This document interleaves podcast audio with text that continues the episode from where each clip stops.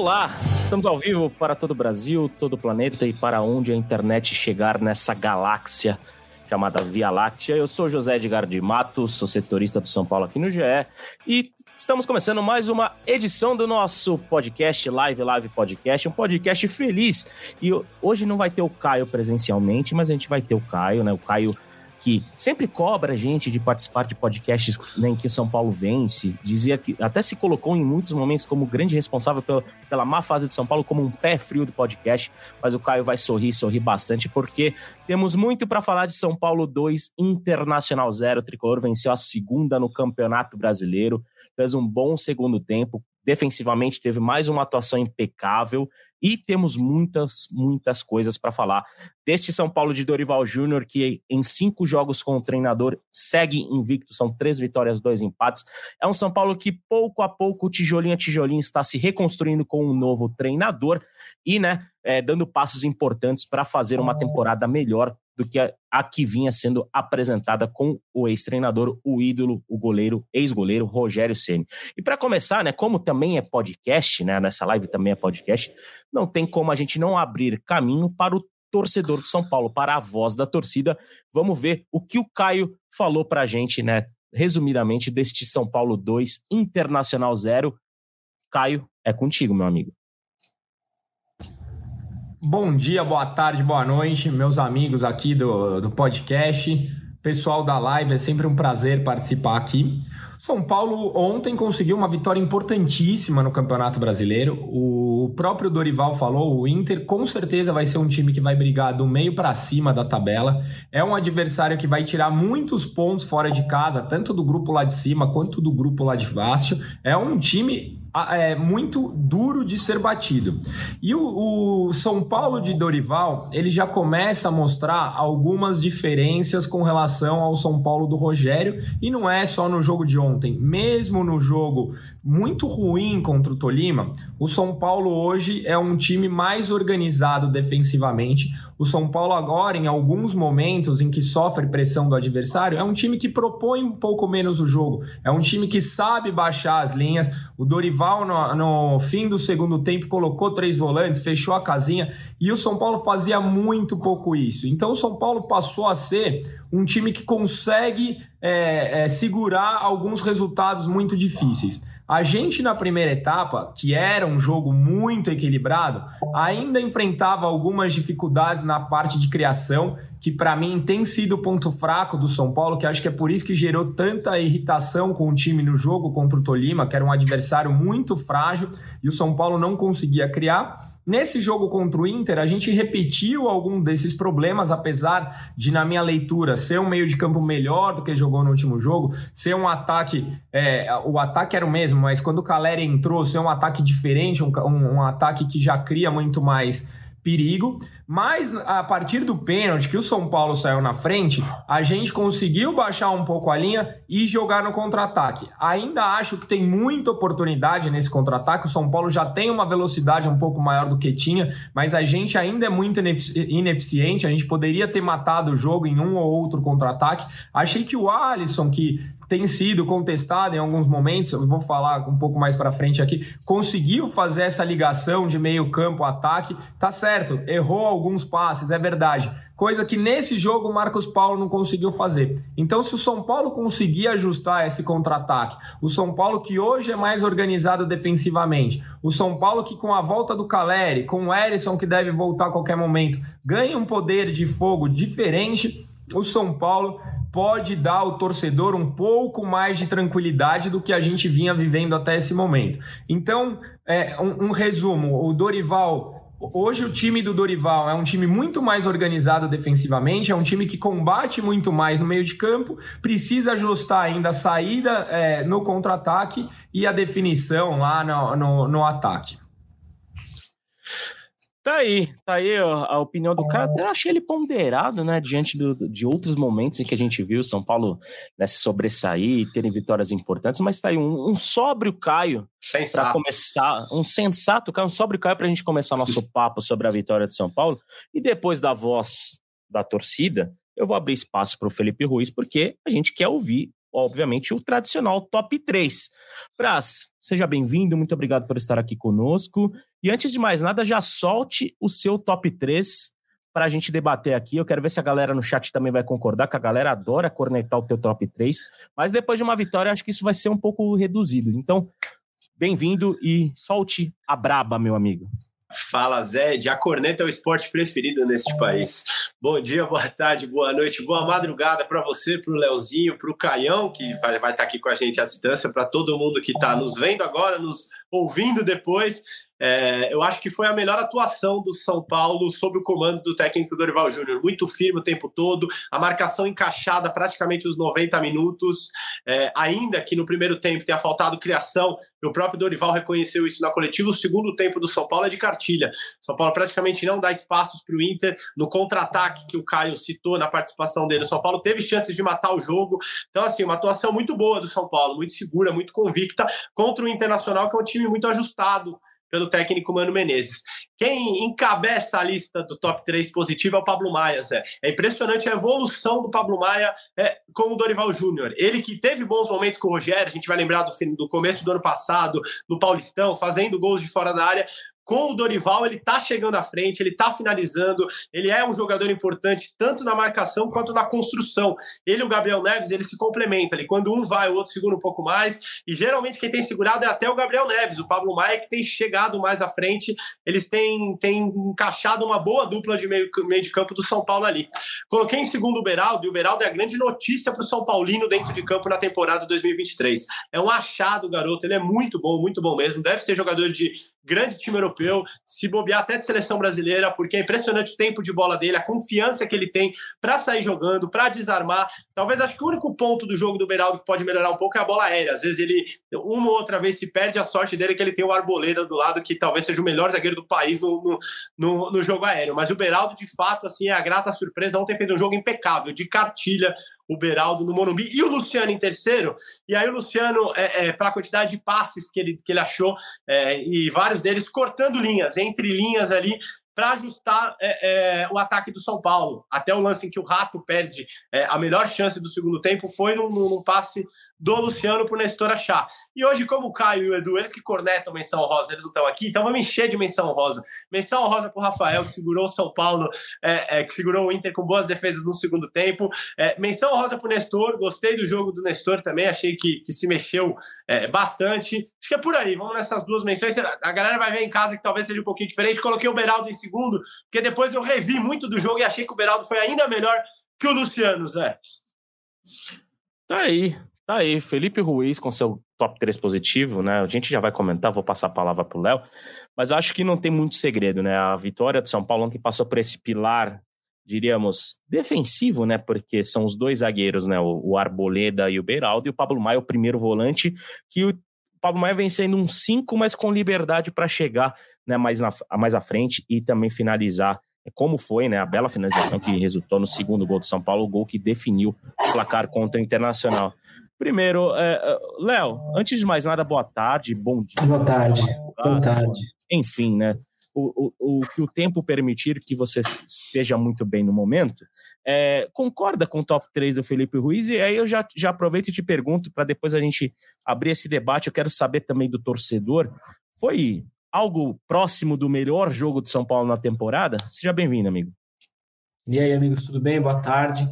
É, eu queria primeiro o, o, confirmar. O Prazo, depois ele, ele corrigiu o top 3, é isso? O Beraldo tá, subiu uma posição, é isso? Tá virando rotina, Léo, mas eu acho que o Beraldo, quando eu revi o jogo, eu vi o jogo ontem lá do Morumbi e não do campo, eu vi num, num local meio afastado. Então, assim, eu acho que, que o Beraldo foi melhor do que o Luciano, ele merece segundo lugar, Léo, errata. Ah, tá lá. E, e, por favor, me explique a pulsação, pulsação chapada, como é que. Nossa, é... também é verdade, explique, por favor. O que, que, é uma pulsação? A pulsação estava chapada, só ela? Ou, ou vamos lá? É, geralmente, Léo, a pulsação ela é algo que mexe muito. É, Para alguém pulsar, tem que estar tá bombando, tem que estar tá articulando, tem que estar tá correndo. E é algo que o Pablo Maia fez o jogo todo. Só que além de fazer tudo isso, essa pulsação, ele conseguiu uma chapada. Então, assim, ele juntou a pulsação dele com uma chapada na gaveta e virou a pulsação chapada. Que viagem maluca, Praça. É... É, acho que o, o, ranking que o Prazo fez é correto. O Beraldo, o Beraldo, acho que o Prazo falou, acho que é a melhor notícia do São Paulo nessa temporada, né? O zagueiro que começou o ano como quarta opção na zaga, talvez. É, isso depois da saída do Miranda, né? Então era, você tinha ali Arboleda, Ferrarese, que né, estavam machucados, mas né, no mundo ideal em que estavam todos saudáveis, teriam começado a temporada como titulares do São Paulo. Tinha o Alan Franco, que chegou com moral ali, uma contratação é, que um jogador que tinha vindo do exterior, que já tinha, já tinha sido alvo do São Paulo é, em duas temporadas. E no fim é o Beraldo que está jogando, né? Primeiro porque era o Beraldo que tinha para jogar, porque todo mundo começou a machucar. E hoje não, hoje o Beraldo joga porque ele conquistou a vaga. Essa vaga é do Beraldo, acho que ele é o, o é o zagueiro titular do São Paulo hoje com a Arboleda. Conquistou esse lugar no time do São Paulo, né? E o Pablo Maia, acho que o, o, é outra coisa que eu concordo com o Prazo, assim. Ele é um jogador que ainda. Ele é muito jovem, ele tem 20 anos, Prazo. 21, não, né? 20, né? 21, né? Eu vou checar aqui, mas. Eu é... acho que ele, ele começou o ano passado muito bem no Paulista. 21, amigos. Ele 21. foi a revelação do campeonato. Depois, durante a temporada, ele teve vários altos e baixos, acho que até mais baixos do que altos no restante da temporada. E parece que voltou, né? Mesmo nesse começo de ano também, ele, ele, ele até é expulso isso no segundo jogo de São Paulo contra a Ferroviária. E... Mas está recuperando espaço aí, está ganhando moral com o Dorival. Parece que é o jogador que o Dorival estava procurando ali para o meio de campo. É, outro, outra notícia importante para o São Paulo aí, a gente tem. A gente vê dois jogadores formados em Cotia. É, como as, né, brincando, né, as principais notícias do São Paulo são dois jogadores de Cotia, ainda que os muitos reforços do São Paulo também venham tendo uma temporada mais ou menos boa. Acho que os melhores jogadores do São Paulo hoje são os que já estavam lá e os que estavam em Cotia. Né? Ainda mais né, em um ano um pouco difícil, pra, principalmente para a categoria sub-20, né? O sub-20 de São Paulo caiu precocemente na Copa São Paulo e já foi, foi eliminado de maneira antecipada e foi a 18ª campanha entre 20 times do Brasileirão Sub-20. Então, é, é legal né, para o São Paulino, para São Paulina, ter essa resposta de jogadores oriundos de Cotia em um ano em que o Sub-20 não está também. Só dar uma moral para quem já está aqui conosco, né? O Leonardo Nadorowski disse: ão, ão, Beraldo é seleção ele seria seleção sub-20 na Copa do Mundo, mas o São Paulo pediu para a CBF, tanto ele quanto o Patrick Lanza, né, lateral esquerdo, não vão disputar o Mundial devido ao pedido do São Paulo que quer mantê-los aqui no grupo é né, para eles disputarem né, o Campeonato é. Brasileiro. Diga, Léo. Não, isso já estava decidido há, há algumas Sim. semanas ou meses. O Beraldo, ele joga o sul-americano, né? Não, o sul-americano ele já é cortado. Só o Patrick, o Beraldo nem o sul-americano. É, só o Patrick vai.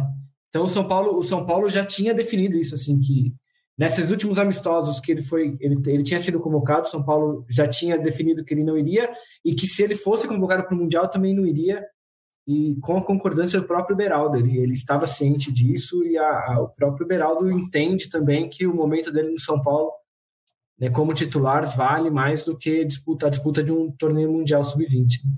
É isso, né? O Nero pede para o São Paulo segurar o, Berna, o Beraldo, pelo amor de Deus. A gente sabe que vai ser difícil, porque é um jogador que está se valorizando muito. A nossa querida Lois Hack, que está sempre conosco, disse que trio no podcast, bateu palminhas. O próprio Nero disse que dois volantes é vida. O Rodrigo Lima já projeta o futuro, né? Já diz que as apostas dele são de empate contra a Fortaleza e uma vitória contra o Corinthians em Taquera, que seria a primeira vitória do Corinthians em Itaquera. Já o Lucas Gabriel aposta em três empates na sequência para o São Paulo. Enfim, né, São Paulo vai ter uma sequência difícil, a gente já vai falar sobre isso já já no nosso podcast, mas para complementar esse resumo e perguntando né, se foi o melhor jogo do, do São Paulo na temporada, para seu top 3 negativo, porque a gente não pode deixar a corneta também é, em segundo plano, né, amigo? Tem que ter, Zé, tem que ter. Só complementando isso que o Leozinho falou, eu acho que o São Paulo errou com o Patrick. Eu teria liberado o Patrick para o Mundial, acho que ele não vem jogando, acho que as chances que ele teve de titular, em nenhum momento ele mostrou que estava pronto. Então, acho que seria mais interessante o, o Patrick disputar uma competição do peso de um, de um Mundial Sub-20. O Beraldo já não. O Beraldo acho que já mostrou que pode ser titular de São Paulo hoje. Sobre o negativo, Zé, é, quem abre a lista para mim é o Alisson, e talvez essa seja a polêmica, porque o Caio até gostou do jogo, bastante gente comentou lá também que gostou do jogo é, do Alisson, só que eu acho que ele errou muito no primeiro tempo. Acho que muito do fato do São Paulo não ter conseguido criar muito e se impor sobre o Inter no primeiro tempo passa pelos pés do Alisson, que até lutou, pegou a bola, tentou criar, só que errou demais, muitos passes. Tem um lance bom dele que é uma inversão de jogo para o Marcos Paulo, que o Marcos Paulo chuta meio de tornozelo ali para fora direto, mas tirando essa bola, o Alisson errou praticamente tudo que ele tentou é, ofensivamente. E aí até foi importante na recomposição, é um jogador que se entrega muito. Nunca, o Alisson dificilmente você vai falar que ele não tentou o jogo, ele tenta, ele se entrega, mas acho que errou bastante é, no primeiro tempo. Coloquei o Rato em segundo, achei que o Rato entrou meio desligado do jogo e o lance que talvez simbolize mais isso é o gol que ele perdeu na marca do pênalti, sem goleiro, porque o Nestor sai cara a cara com o goleiro, cruza para ele, só tinha um zagueiro dentro do gol e ele bate muito mal na bola para fora, né? Poderia até ter dominado para escolher o canto que ele ia bater. Faltou a chapada do Pablo Maia, né? Faltou. Faltou não precisava né? nem ser a chapada do Pablo Maia, podia ser uma chapadinha ali que já resolvia. Ah, né? sim, não precisava nem tanto. É Qualquer chapada já, já mataria o jogo para o São Paulo. Era um momento em que o Inter começava a ficar mais com a bola, um 3 a 0 ali matava o jogo. Então, é, até foi um gol, um, gol perdido que poderia ter feito falta caso o Inter achasse um gol no final do jogo. São Paulo com certeza ia terminar dentro da área, com todo mundo ali segurando. E em terceiro, coloquei o Luan. Achei que o Luan também entrou um pouco fora de jogo, perdeu algumas divididas que ele não costuma perder, perdeu um jogo de corpo. O Luan é muito forte fisicamente, perdeu um jogo de corpo, errou alguns lances. Acho que o Luan tá fora de ritmo ainda. É lógico, só vai pegar jogando, mas sinto que o Luan, de todos os jogadores do meio de campo do São Paulo hoje, é quem mais está fora de ritmo, Zé. É isso, eu acho que eu, eu colocaria na minha visão o Rato em primeiro, porque além de perder o gol que ele perdeu, e que acho que foi uma prova de quanto ele estava em outra rotação em relação ao jogo, o Rato é um cara que visivelmente vem perdendo espaço né, com, com o Dorival, o espaço que ele tinha com o Rogério Ceni. Né? Ele era titular absoluto, é um cara que já jogava todas as partidas do São Paulo e agora já não é tão utilizado, né? Tem sido uma Mas é- alternativa é, de banco de é reserva mais, do Dorival Júnior. Quem mais perdeu espaço, Zé? Você acha? Não sei se é quem mais perdeu espaço, mas eu acho que também, né? O Mendes também, né? O Mendes jogou Mendes também. O, o, Mendes é quem mais mas... perdeu espaço, porque sequer entrou ainda, né? Ah, mas, é. mas o Rato era titular, era titular do São Paulo, ele jogava todos os jogos. Sim. Ele, ele teve campo em é. todos os jogos, acho. Sim. Acho que de 13 jogos ele foi titular em 12, era alguma coisa assim com o Ceni. Sim, ele, agora... só, ele só tinha sido poupado em um só. Alan Franco perdeu espaço. Eu tenho essa impressão. É, eu acho que, acho que são, o top 3 negativo do momento do São Paulo, eu acho que são esses três mesmo: Alan Franco, o Mendes e o Wellington Rato, porque eram jogadores Sim. titulares quase que absolutos com o Rogério e Mas, né, com o Dorival Júnior então, não estão tendo. O Alan Franco ainda acho que numa, numa situação mais específica do Arboleda também, ainda voltando de lesão. Sim. Tal. É. Agora, é, mas o Rato mas... e o Mendes, certamente, porque assim, não tem nenhuma questão física que os impeça de jogar. Eu Sim. acho que a questão do Rato é que ele, é, ele, ele se firmava muito com o Ceni na questão da bola parada, né, para cobrar faltas ali, escanteios e tal. E me parece que o Dorival valoriza menos essa característica dele do que o Ceni. Acho que é aí que ele, que ele perde espaço. Porque mesmo com o Ceni ali, tirando os, os, grandes lances de bola parada ali, o Rato não era o articulador, o, o jogador que, que levava o time à frente que se imaginava, né? Exatamente, né? E, e o Alan Franco, eu acho que ele é um dos caras em que, como algumas pessoas no futebol gostam de falar, que o campo fala, né? Porque se comparar a temporada de 2023 do Alan Franco e a temporada de 2023 do Beraldo, que ainda tinha, começou o ano com status de promessa, é, a, a, o campo está falando muito mais pelo Beraldo, que vem fazendo uma excelente temporada, inclusive, né, já larga né, nessas quatro primeiras rodadas, como quem sabe um possível candidato a estar tá na briga ali por, pela revelação do Campeonato Brasileiro de 2023. Mas só para a gente arrematar esse assunto de, de, de São Paulo e Internacional e, e também conversar com o, com o público, Léo, resposta rápida: foi o melhor jogo de São Paulo na temporada? Ah, é difícil, cara. Eu tenho uma péssima memória, mas foi certamente um dos melhores nos últimos, desde a, de a volta do, do São Paulo a, depois da eliminação do Paulista, sem, sem dúvida. Você, para você, Praça, foi o melhor jogo da temporada? Foi o melhor. São Paulo fez um 5x1 na Inter de Limeira, enfim, tem outros resultados até maiores, mas comparando o peso do adversário e dificuldade do jogo, foi o melhor jogo na temporada. É verdade. Só, só um, um detalhe, né? O, o José Roberto da Silva Júnior alerta aqui que a memória falha não é só do Léo, é minha também. O Mendes entrou em campo ontem, né? Foi a estreia dele pelo com o Dorival Júnior foi ontem. Ele entrou ali nos minutos finais, sem nota, mas o Mendes entrou nos minutos finais ali, fez sua estreia com o Dorival Júnior. Só para arrematar esse assunto, né? Foram 92 votos na nossa enquete até o momento. 73% dos torcedores e torcedoras que votaram disseram que foi, sim, foi o melhor jogo do São Paulo na temporada, 27% disseram que não. É, vamos começar a, a esquentar um, ainda mais o nosso podcast de uma, de, uma, de uma maneira em que a gente até coloquei, eu até coloquei isso na minha análise lá no GE. Globo. É, o Dorival Júnior ele tem visivelmente, é, an, an, antes de, de, falar do time, é, essa empolgação do torcedor, né, que, que bota o, o São Paulo como o grande time da temporada, ou como o grande jogo da temporada nessa vitória contra o Internacional, é, fez muita gente valorizar muito o que o Rafinha falou na, na zona mista ontem. Né? Aliás, o Rafinha falou na zona mista, enquanto maior parte da imprensa estava na entrevista coletiva do Dorival Júnior. Então, São Paulo, vamos organizar isso um pouquinho melhor aí para o Rafinha poder falar para mais pessoas, né? Mas, para quem não viu, né, o Rafinha disse que é, o, o, torcedor de São Paulo tem que pensar muito mais do que simplesmente aquela conta de 45 pontos, né? Que era uma conta muito pé no chão que muito torcedor fazia diante do que o São Paulo vinha apresentando na temporada. E diante do que o Rafinha falou, o nosso Caio Domingues, que é a, representa o torcedor e a torcida de São Paulo, é a nossa voz da torcida, o Caio Domingues repercutiu o que o Rafinha falou. Palavra é sua, Caio. Vamos ver o que você tem para falar do que o Rafinha disse na Zona Mista. Eu acho também muito importante a gente falar sobre a declaração do Rafinha, né? Ele disse que os verdadeiros torcedores não pensam no São Paulo brigando lá embaixo e pensam no São Paulo brigando lá em cima, porque aqui é São Paulo. Cara, eu adoro esse tipo de declaração. Rafinha, tô com você. É, eu gosto que os jogadores pensem assim. Eu acho que isso é São Paulo mesmo. Mas tem um porém muito importante que a gente não pode tirar dessa conta. Aquele São Paulo vitorioso, aquele São Paulo que eu me acostumei, que muitos do que estão nos vendo aqui se acostumou a ver, esse São Paulo é muito mal gerido hoje em dia. A falta de planejamento, a falta de perspectiva, a falta de transparência, a falta de comunicação verdadeira com o torcedor ela gera em nós, torcedores, uma série de incertezas e inseguranças que dentro de campo se refletem em maus resultados que o São Paulo vinha é, jogando até agora.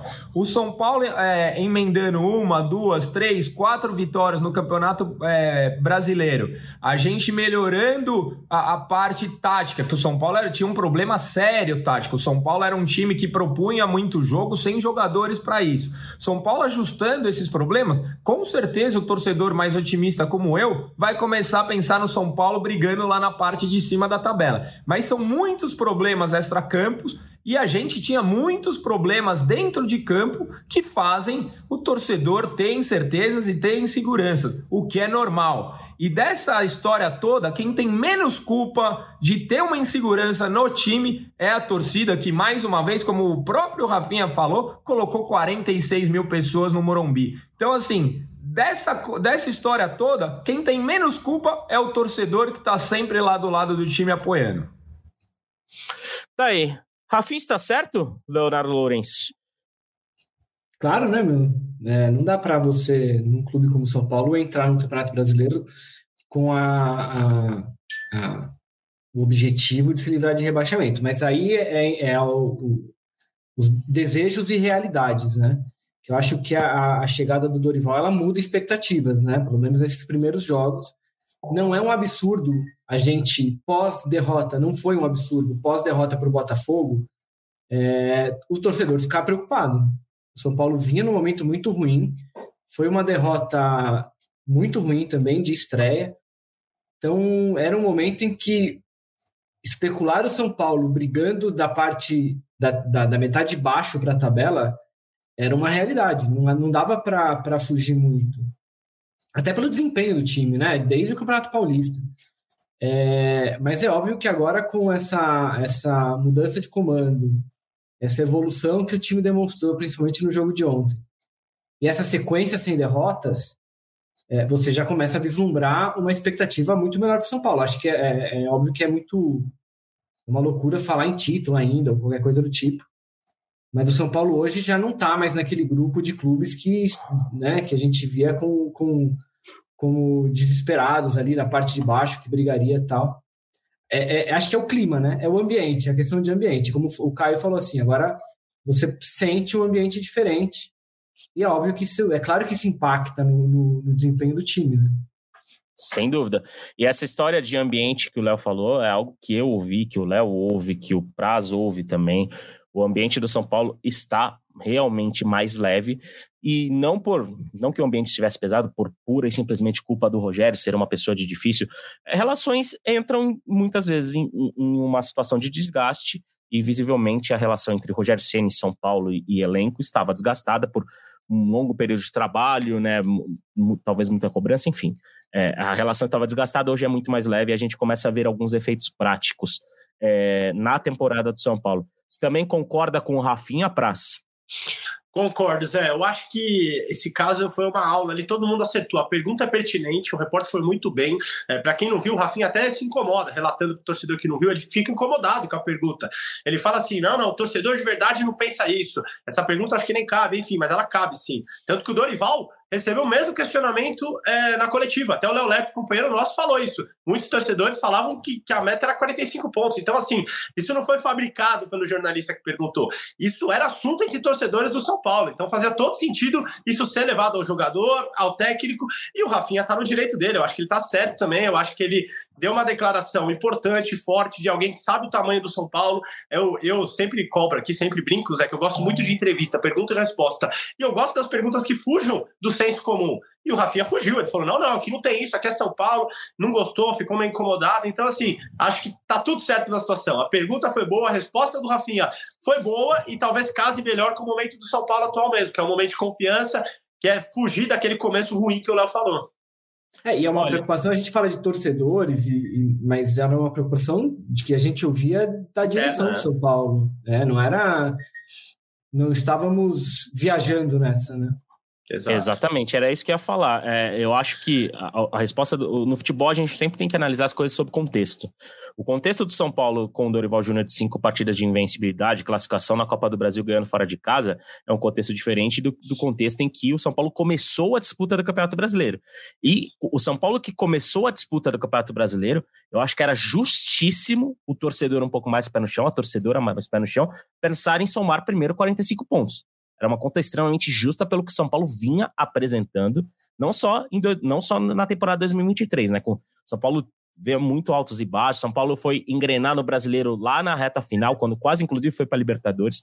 Mas o torcedor e a torcedora que pensavam nos 45 pontos antes do brasileiro começar eram, na verdade, acho que muito realistas diante do que o São Paulo apresentava, na verdade, diante do que o São Paulo não apresentava. E não né? só em campo, né, né Zé? A gente, Exato. A gente, é, é importante, assim, quando times grandes caem, o roteiro é meio parecido e ele envolve situações fora de campo ali que são quase que é, cópias uma das outras, né?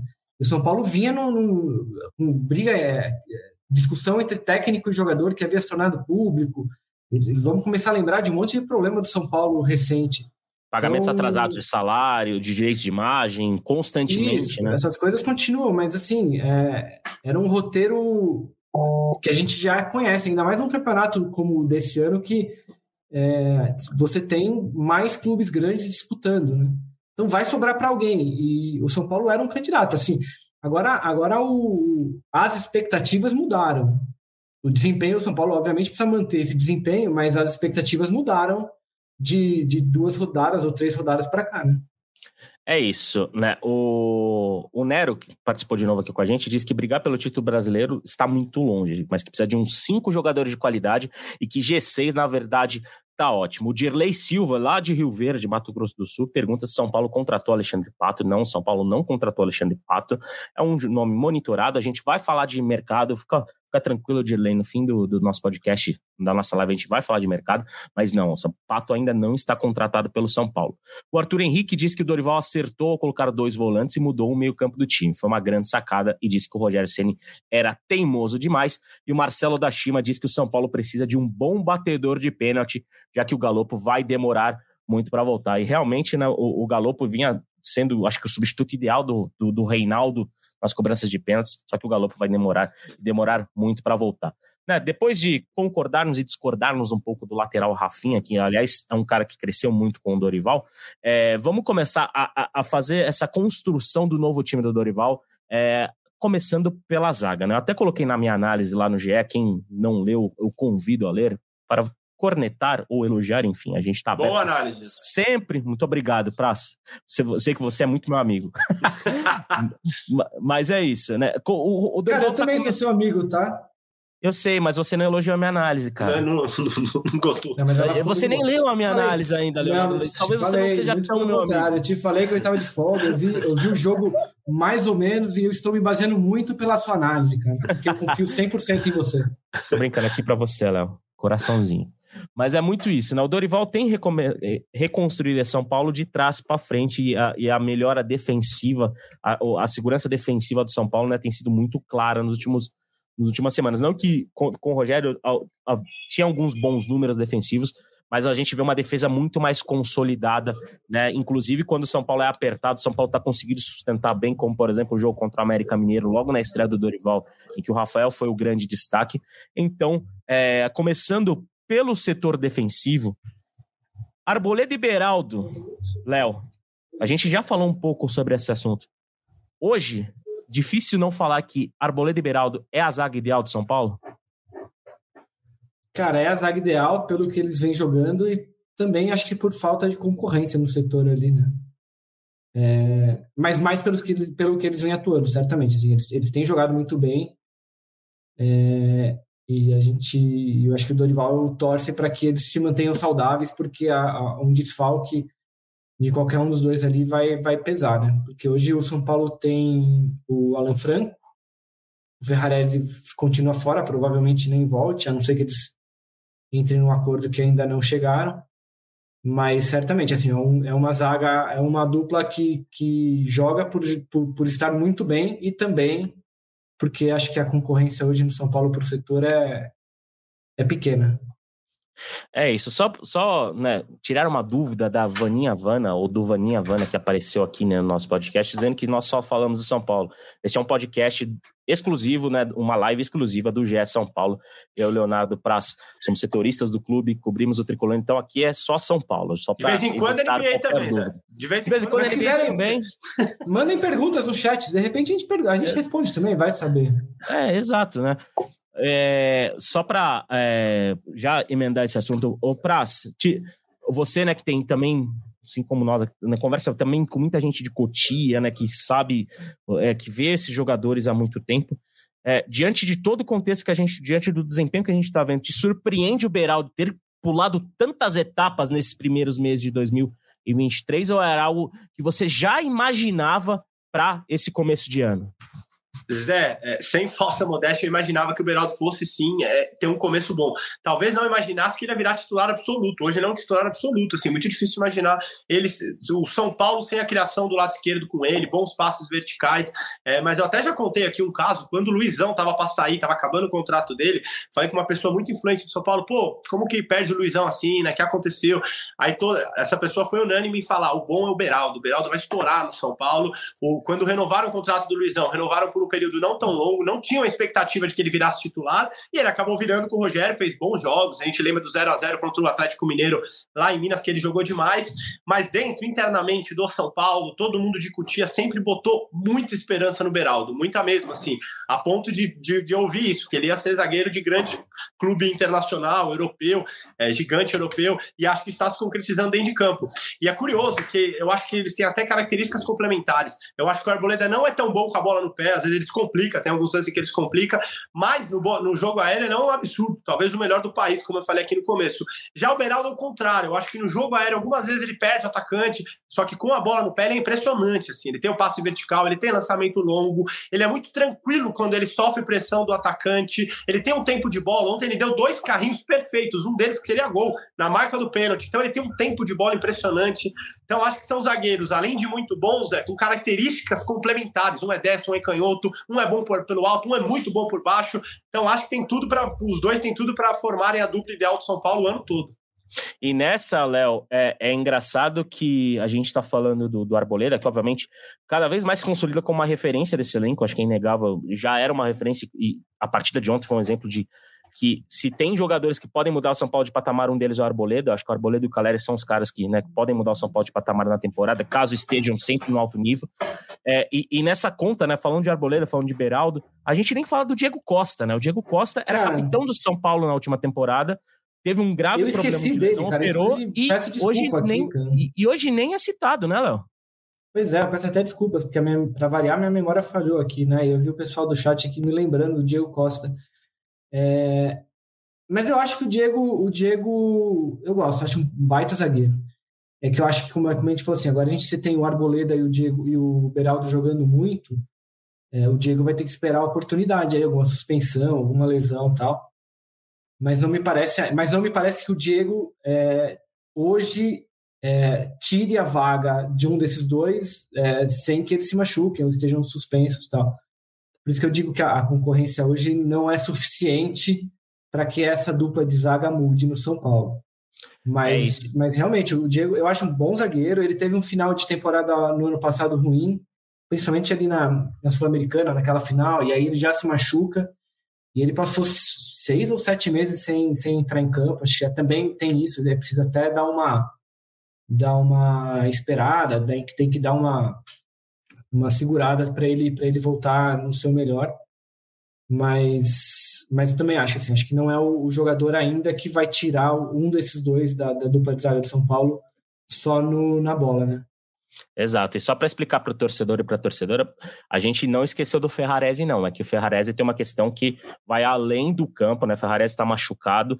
Inclusive, ele estava no Morumbi ontem, ele tem acompanhado diretamente os jogos do São Paulo, inclusive estava em Itu, né? Quando o São Paulo ganhou do Ituano e se classificou na Copa do Brasil.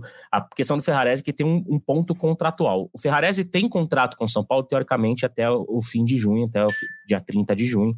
Mas, né, por regulamentação da FIFA, é, o, o Ferrarese segue ligado ao São Paulo até fechar a sua recuperação, até ele estar novamente à disposição de, de voltar aos gramados. Há uma previsão de que ele esteja à disposição para voltar aos gramados lá para o fim de setembro, começo de outubro. Uma previsão otimista, obviamente, tudo vai depender de uma recuperação que até aqui tem evoluído bem. O São Paulo e o Ferrarese, eles querem a renovação de contrato. É, o Ferrarese tem uma questão de gratidão com o São Paulo, inclusive a gente deu matéria neste fim de semana sobre isso, que também o faz desejar permanecer no São Paulo. Né? No São Paulo ele estava em bom nível, estava crescendo e talvez alcançando esse status de titular absoluto quando né, se machucou naquele jogo contra o Palmeiras. Então o Ferrarese quer, o São Paulo quer a permanência dele. No momento as conversas estão estagnadas, vão ser voltadas mais para frente quando ele estiver né, perto da recuperação, mas é uma negociação obviamente muito difícil. Né? O São Paulo para ficar com o Ferrarese sob as atuais condições contratuais, São Paulo precisaria pagar 6 milhões de euros ao Manchester City, o que para um clube que deve quase 600 milhões, né, é uma situação muito complicada.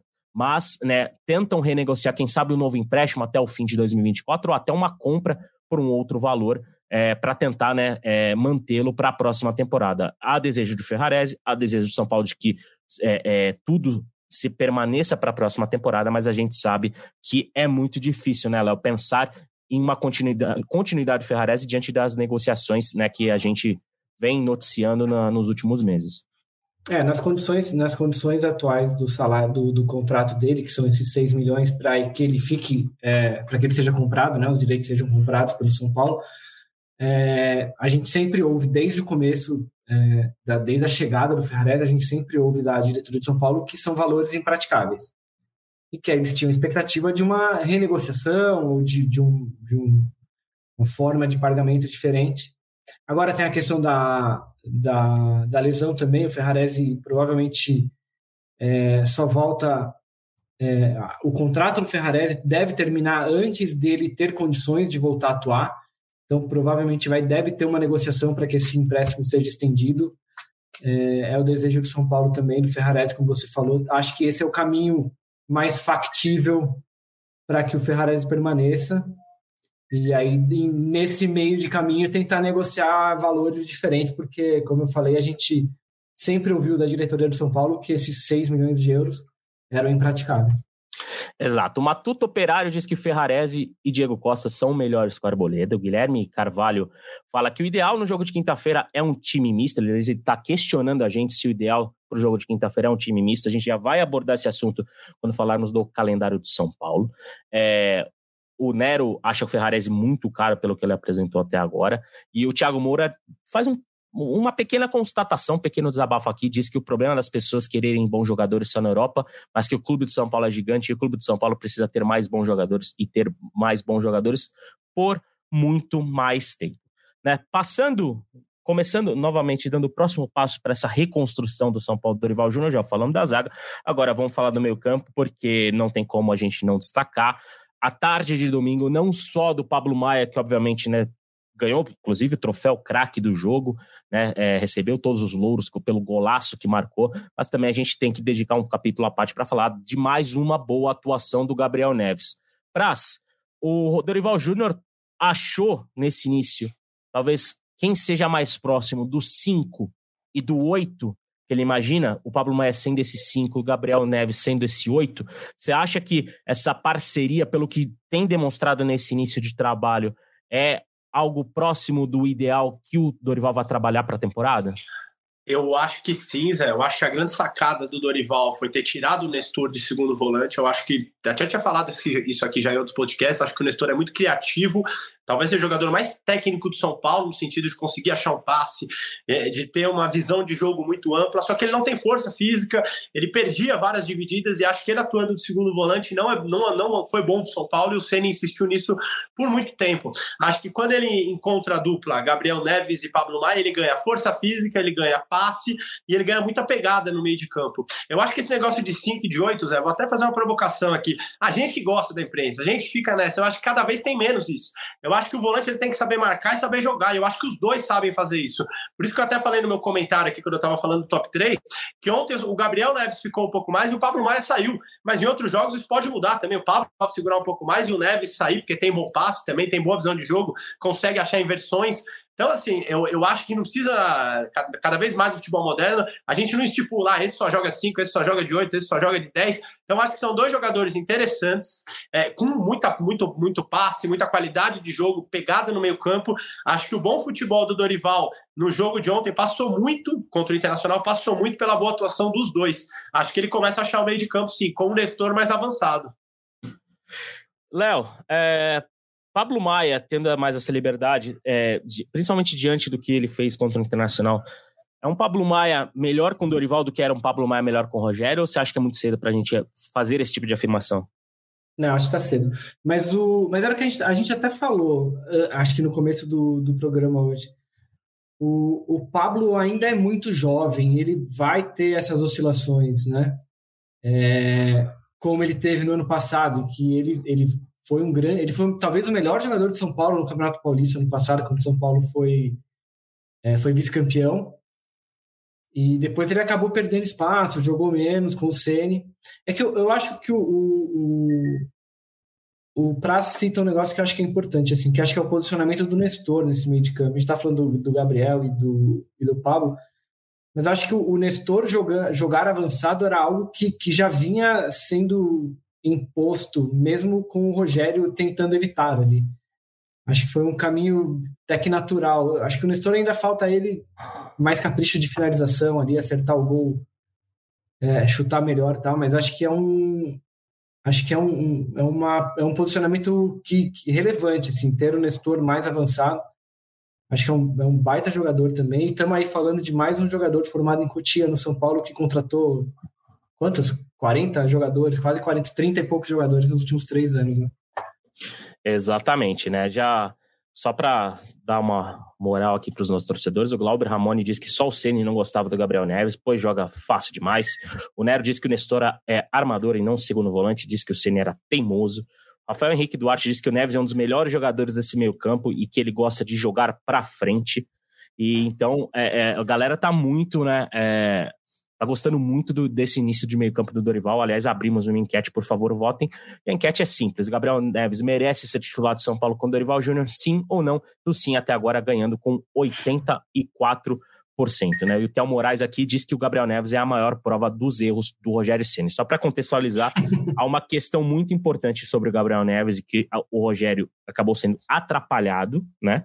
Que foi o excesso de estrangeiros. A gente tem que contextualizar, porque às vezes o Rogério não podia escalar o Gabriel Neves simplesmente porque no Campeonato o Rogério Não, o Rogério que teve que cortar o Galopo, né? O Galopo que a gente vem falando que era, vinha sendo o melhor jogador de São Paulo no começo do ano, por necessidade dele ali, em algum momento ele teve que cortar o Galopo da, dos relacionados, porque na época o regulamento, que depois mudou, ainda não permitia um tantos, não permitia tantos estrangeiros, eram, eram só cinco, agora são sete. Exatamente. sobrou muito mais para o Gabriel Neves do que para os outros, mas é, é, até porque às vezes o Rogério, por, por, exemplo, precisava gastar três vagas de estrangeiro só no setor defensivo com o Arboleda, com o Arboleda ou com, ou com Ferrarese, Alan Franco e, e até, até, o Orejuela, né? Que teve uma Sim, onda de lesões na lateral direita, o Orejuela precisou jogar. E aí o Gabriel Neves acabava, né, colocado em segundo plano, porque ô, ô, é um... Zed, Diga, o, diga Praz. O, o, Theo que mandou uma mensagem aí, parceiro meu Jack, um abraço para ele. Fez, faz, faz, fez a mesma, tá fazendo, fez a mesma faculdade que eu. Só para lembrar, o, muito do, do ajuste do São Paulo no ano passado foi com o Gabriel Neves em campo, né?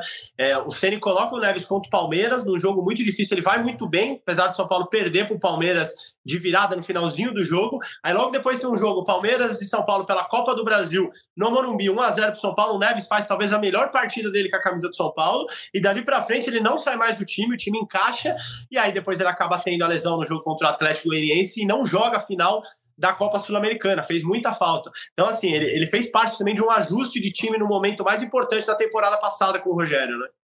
Exatamente, e, e realmente é, é, inegável as, as qualidades do Gabriel Neves. Ele é um cara que o Tite gosta de falar que é o, é o, ritmista, né? O cara que bota a bola, distribui, que começa a ditar o ritmo do time. Então, é um jogador que pode colaborar muito para o São Paulo e que vem fazendo bons jogos.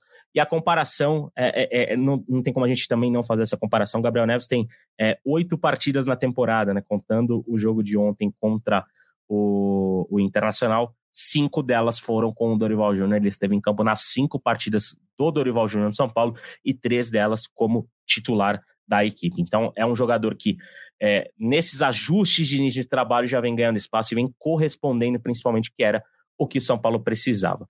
Então, só para a gente também arrematar esse assunto e já fazer a pergunta seca para você, Léo e Praz, começando com o Léo. Gabriel Neves, diante do que vem apresentado, merece ser titular do São Paulo com o Dorival, sim ou não? Sim, senhor. E você, Praz, corrobora? Assina? Assina embaixo, acompanha o relator. Então é isso, vocês dois estão de acordo com o público do GE, né? 87% das pessoas que estão acompanhando nossa live votaram que sim, Gabriel Neves merece ser titular do São Paulo com Dorival Júnior, 13% não. Depois, né, do meio-campo, vamos dar mais um passo, né, na direção do ataque, porque agora é o momento em que talvez Felipe Luiz goste, porque aquele momento pode dar uma polemiquinha ou outra com o torcedor. A gente vê, né? É, a gente viu o Caleri perdeu alguns jogos com o Dorival Júnior, né? Perdeu três partidas com o Dorival Júnior depois de ser diagnosticado com uma dengue. O Caleri, inclusive, desfalcou São Paulo no jogo contra o Ituano, né? Pela pela terceira fase da Copa do Brasil, jogo que o Wellington Rato, inclusive, né, salvou São Paulo, fez o gol que classificou o time.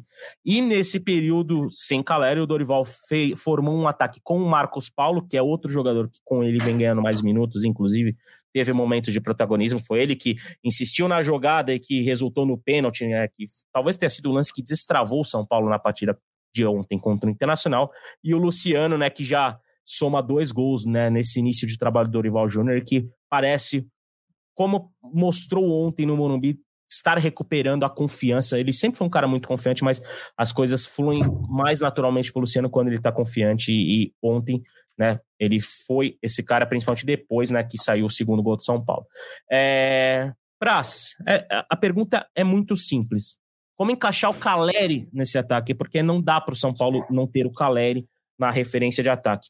Quem sai, como faz, por favor, seja um pouco Dorival Júnior, que espero que esteja acompanhando a nossa live, porque o São Paulo está de folga.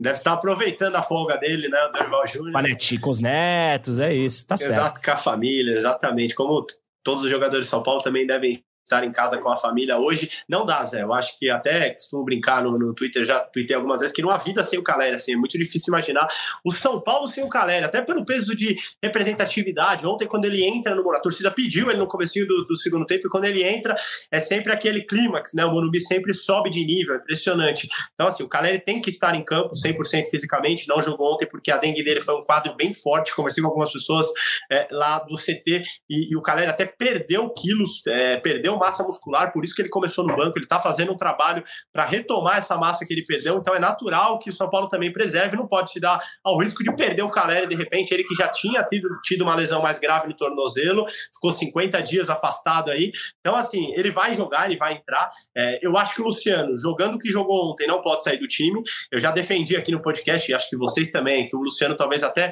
mereceu o banco em algum momento da temporada, mas eu acho que até por essa retomada com o Dorival, já fez dois gols, eu acho que não é hora de tirar o Luciano do time.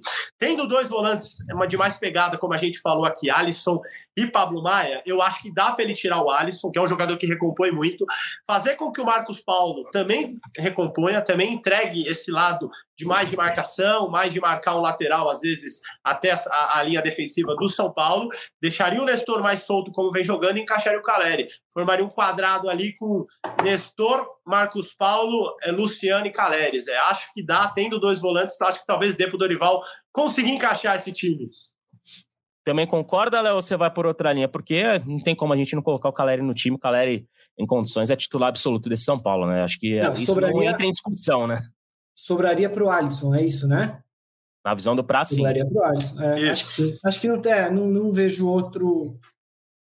É, não, não vejo outra solução no momento, assim. Acho que o Alisson é. voltaria para o banco. Acho que o Marcos Paulo tem jogado para continuar no time. Acho que sim, concordo com o prazo. É isso aí. É, minha dúvida é só saber se o Marcos Paulo vai conseguir fazer esse trabalho de recomposição. Ontem ele chegou a atuar bem aberto pela esquerda, logo no, né, no começo do jogo ali, então é algo para, para o Rogério se observar. Aliás, Marcos Paulo é, é, é, engraçado, né? Porque ele teve muito pouco espaço com o Rogério, mas com, com o Dorival é, ele tem tentado aproveitar um pouco mais a, a, a qualidade do jogador. Por, mas é, o ponto é esse, né? Não dá para imaginar o São Paulo sem o Caleri. O Caleri, que inclusive as pessoas. É, é uma estatística interessante aqui. O Caleri não tem feito tantos gols na temporada, né? Mas o passe que ele deixa para o Pablo Maia, que é contado como assistência, né? O Pablo Maia dá, um, dá uma carregada e chuta, mas o passe que o Caleri deixa para ele é contado como assistência. Foi a quarta assistência do Caleri na temporada. E o Caleri é simplesmente o maior garçom do São Paulo em 2023. Então, é um jogador que, mesmo quando é, não está balançando as redes, como não tem balançado tanto as redes na temporada 2023, colabora muito ofensivamente. O Caleri, com quatro assistências, é o líder de assistência do São Paulo na temporada. E sobre o Luciano, eu tenho uma observaçãozinha, só que eu até, até na hora eu não tinha reparado, mas depois, quando eu fui rever o jogo, eu vi. Ô Praz, haja marra pra virar a cara depois de perder um pênalti, hein, velho? Tem que ter muito peito, né, Zé? Pensei a mesma coisa na hora. Eu reparei na hora que, que ele chega para bater, que ele vira o rosto, assim como o Yuri Alberto tinha feito uma vez contra o São Paulo no Morumbi. É... Agora, o curioso é isso, né? Não foi um gol, um golaço, enfim, não era uma, uma jogada de alguém que ele complementou, não. Foi um pênalti que ele próprio perdeu. E aí ele vai pro rebote e vira a cara quando chuta. O Luciano tem dessas. O Luciano é esse cara, às vezes, meio fora da caixa. Ele faz coisas que talvez ninguém fizesse. Ninguém esperaria que alguém, depois de perder um pênalti, virasse o rosto quando complementasse no rebote. É o ônus e o bônus de ter Luciano no time, Zé. Eu, eu, eu até vou dar minha opinião aqui sobre quem entraria no, no, no lugar do que para lugar de quem o Caleri entraria, mas é muito isso, né? O Luciano exala uma autoconfiança, muitas vezes até exagerada, e, e, protagoniza esses lances, né? Como virar a cara depois de perder um pênalti, né? Que o jogador não deve perder o pênalti, mas ele perdeu o pênalti e fez o gol virando a cara, mostrando um pouco do que é Luciano, que inclusive, né? A, gente até relatou, né? Já falamos em outro podcast, a gente trouxe notícia, eh, trouxe uma matéria sobre isso, porque o Luciano, num período de três meses, tinha feito só um gol na temporada, ou seja, estava devendo, mas né, o Luciano que jogou contra o Internacional é algo mais próximo do, do que o torcedor e a torcedora esperam do Luciano com a camisa do São Paulo. E eu, por exemplo, eu acho que o Luciano melhora muito com a presença do Calera em campo. Eu acho que ele consegue ter mais liberdade de flutuação, ele consegue, por exemplo, abrir na esquerda, abrir do lado, e eu acho que para um São Paulo até melhor, eu não tiraria o Alisson no momento. Talvez eu poderia ser substituir o Alisson por outro nome, mas eu tiraria o Marcos Paulo, que vem jogando bem, é verdade, mas que eu acho que para um encaixe de time, eu acho que não tem como o ataque não ser diferente de Luciano e, e, e Caleri, e aí o Marcos Paulo seria aquela, aquela alternativa muito importante, muito interessante para um jogo de segundo tempo. Paulinha, se puder abrir essa enquete também, só para a gente arrematar rapidinho com o torcedor, quem que deve sair né, para entrada do Caleri? Se é o Marcos Paulo, se é o Luciano, se é o Alisson. A gente também quer ouvir a opinião do torcedor e da torcedora de São Paulo. Mas antes né, das pessoas votarem realmente na enquete, só para a gente encerrar o questionamento anterior, foram 95 votos. Gabriel Neves merece ser titular de São Paulo com Dorival Júnior? Sim, ganhou com 90%, não com 9% né, com 10, quase 10% aqui, né, os números quebrados. Gabriel Neves, sim, na opinião do torcedor e da torcedora que está vendo a nossa live, merece ser titular do São Paulo. O, o Davi Maia acha que o Luciano, né, sobre essa questão da autoconfiança do Luciano, ele disse que acha que o Luciano acha que é o Luiz Fabiano para ficar arrumando confusão em quase todos os jogos, essa questão do comportamento do Luciano, inclusive a gente já debateu e muito aqui nesse podcast. É, e, e, e, é um, algo que o, o, a própria, o, o, próprio interno de São Paulo observa muito bem, né? Ela, o, Luciano é, é, enxergado internamente como um, um, cara importante, mas às vezes ele exagera e isso né, acaba né, perdendo, é, tirando um pouco né, do que ele do que ele pode apresentar ainda melhor do que ele já vem apresentando com a camisa do São Paulo, né? É, tem essa preocupação com o temperamento dele, né? O jogador que vira e mexe toma cartões que não precisava. Né? Então, mas há, há, uma preocupação, mas ele, ele é visto como uma, uma liderança importante no, no elenco do São Paulo. É, isso foi dito, inclusive, quando ele, quando ele renovou o contrato ano passado.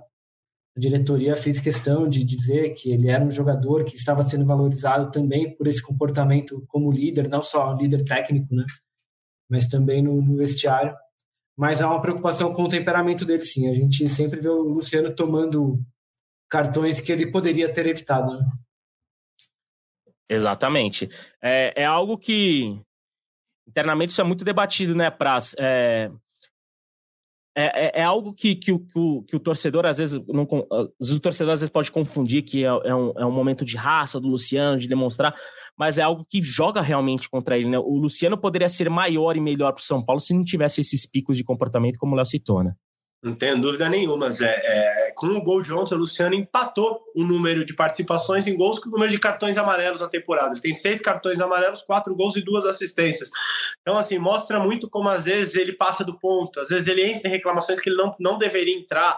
É, eu acho que isso é, é até problemático. Algumas pessoas falaram para mim que o Dorival ia tentar falar com ele, ia tentar fazer com que o Luciano é, é, focasse mais em jogar futebol, que é algo que ele tem. Até sempre falei aqui que ele seria titular em boa parte dos times da Série A ou pelo menos brigaria muito para ser titular.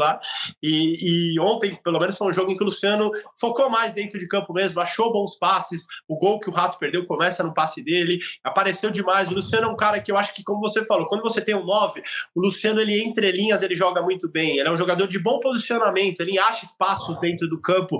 Então, assim, ele ajuda demais o São Paulo a criar contra times que estão mais fechados, como o Internacional estava ontem, boa parte do jogo. Então, acho que se ele focar dentro de campo, ele pode ser bem importante ainda em 2023. É isso. E vamos ver quem, quem que é o nosso público considera para encerrar esse assunto, nós foram quase 50 votos. O Marcos Paulo deve sair do, do, time titular de São Paulo com 35%, Alisson 45%, aliás, já mudou aqui. 37% o Marcos Paulo, 45% o Alisson e 18% o Luciano. Alisson é o favorito a sair do time para o galera voltar, ou seja, o público está com Felipe Ruiz e com Leonardo Lourenço e o público não está comigo e eu vou lembrar de vocês, viu? Eu vou lembrar de vocês aí que estão ouvindo a gente, ouvindo a gente, vou lembrar de vocês, né? Se vocês estão com Praz e com Léo e não estão comigo neste momento, eu sou uma pessoa que guarda muito recentemente. Não, tô brincando. Mas é isso, né? Na opinião do torcedor São Paulino e da torcedora São Paulina que está conosco aqui, quem deve deixar o time do São Paulo é o Alisson. Alisson que né, tem sido muito importante taticamente, enfim, mas na opinião do torcedor, é ele quem deve sair para o Caleri né, ser encaixado no ataque do São Paulo. Já vamos rumar para a reta final do nosso podcast, né? Já tem uma hora de programa aqui, mas a gente ainda tem assunto para debater. Afinal, né? É um começo de trabalho que o torcedor e a torcedora merece, né? É, até se empolgar né, pelo que o São Paulo principalmente apresentou no segundo tempo ontem contra o Internacional e pelos resultados que vem é, apresentando.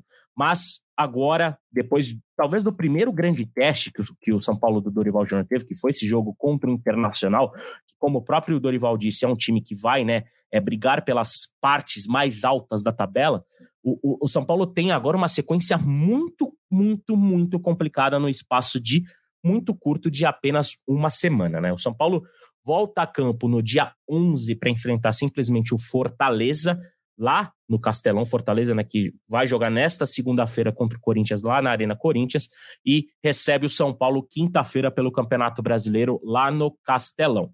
No fim de semana, o São Paulo simplesmente vai pegar o Corinthians em Itaquera e na próxima semana, dia 16, Esporte e São Paulo abrem o confronto de oitavas de final da Copa do Brasil.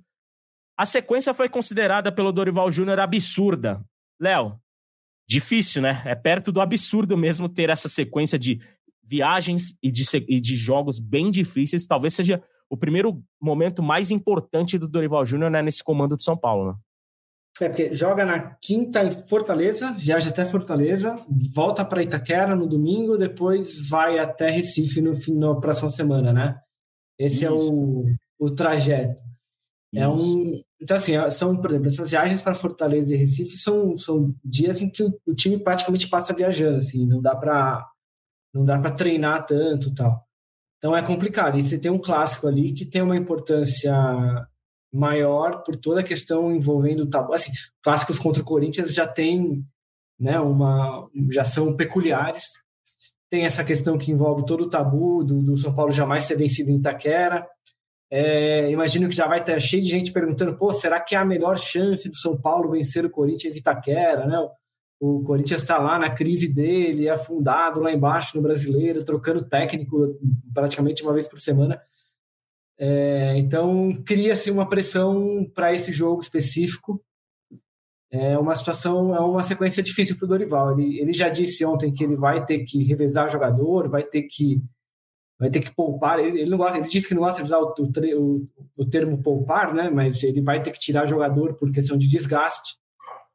Estou curioso para saber em quais jogos ele vai fazer isso, porque se ele vai a Fortaleza contra um dos bons times da temporada depois tem um clássico contra o Corinthians.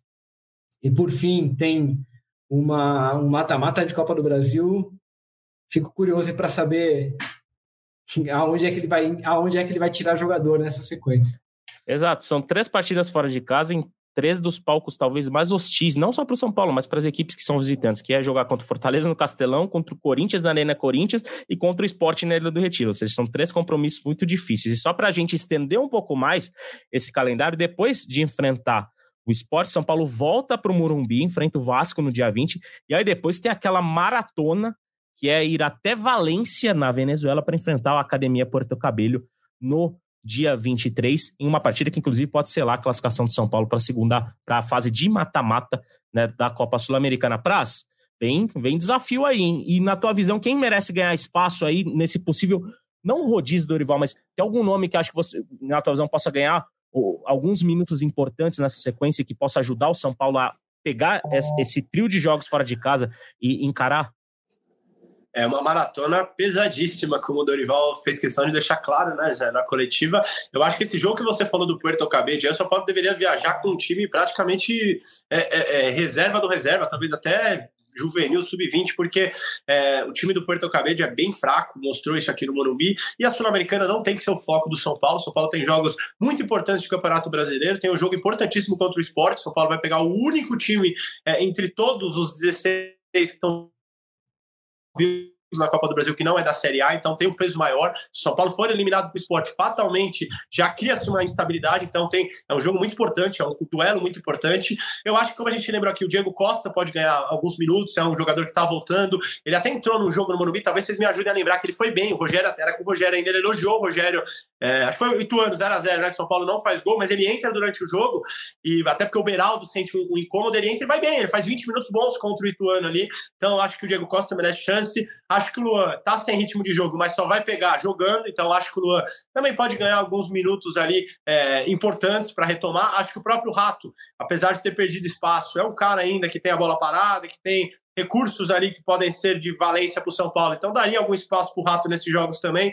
Mas se você perguntar o que eu faria, Zé, iria com o time titular nos três jogos. Acho muito importante essa sequência para o São Paulo. E se tiver que descansar, faria um arrasto agora para jogar todos esses jogos e aí contra o Puerto Cabello lá nem viajaria. Os jogadores titulares de São Paulo nem viajariam para a Venezuela. Faria isso aí.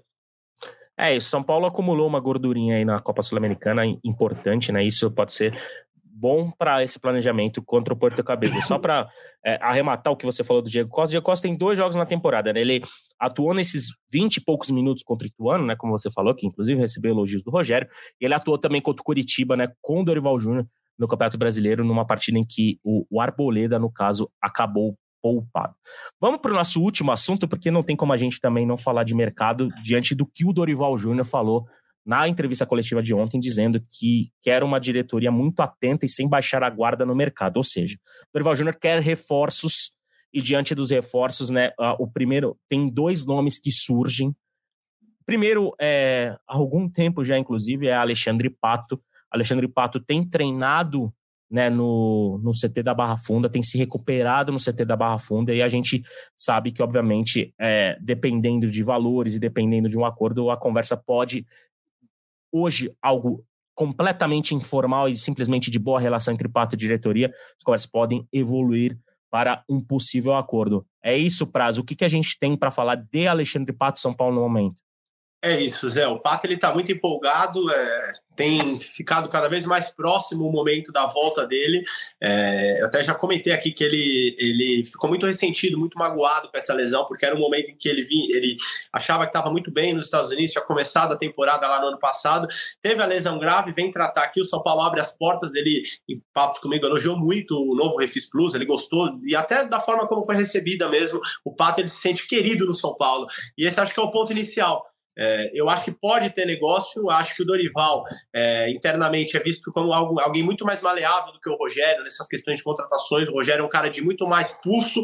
Então, assim, o Rogério ele acreditava muito mais quando ele pediu o jogador, então esse jogador a tendência era jogar muito mais. O Dorival já é visto como alguém mais maleável, alguém que aceitaria é, ser convencido de nomes, e o Pato seria um desses casos. Assim, é, acho que o Dorival nem vê como é, a principal carência do elenco ou, ou o nome do Pato como alguém que fosse resolver a situação para ele.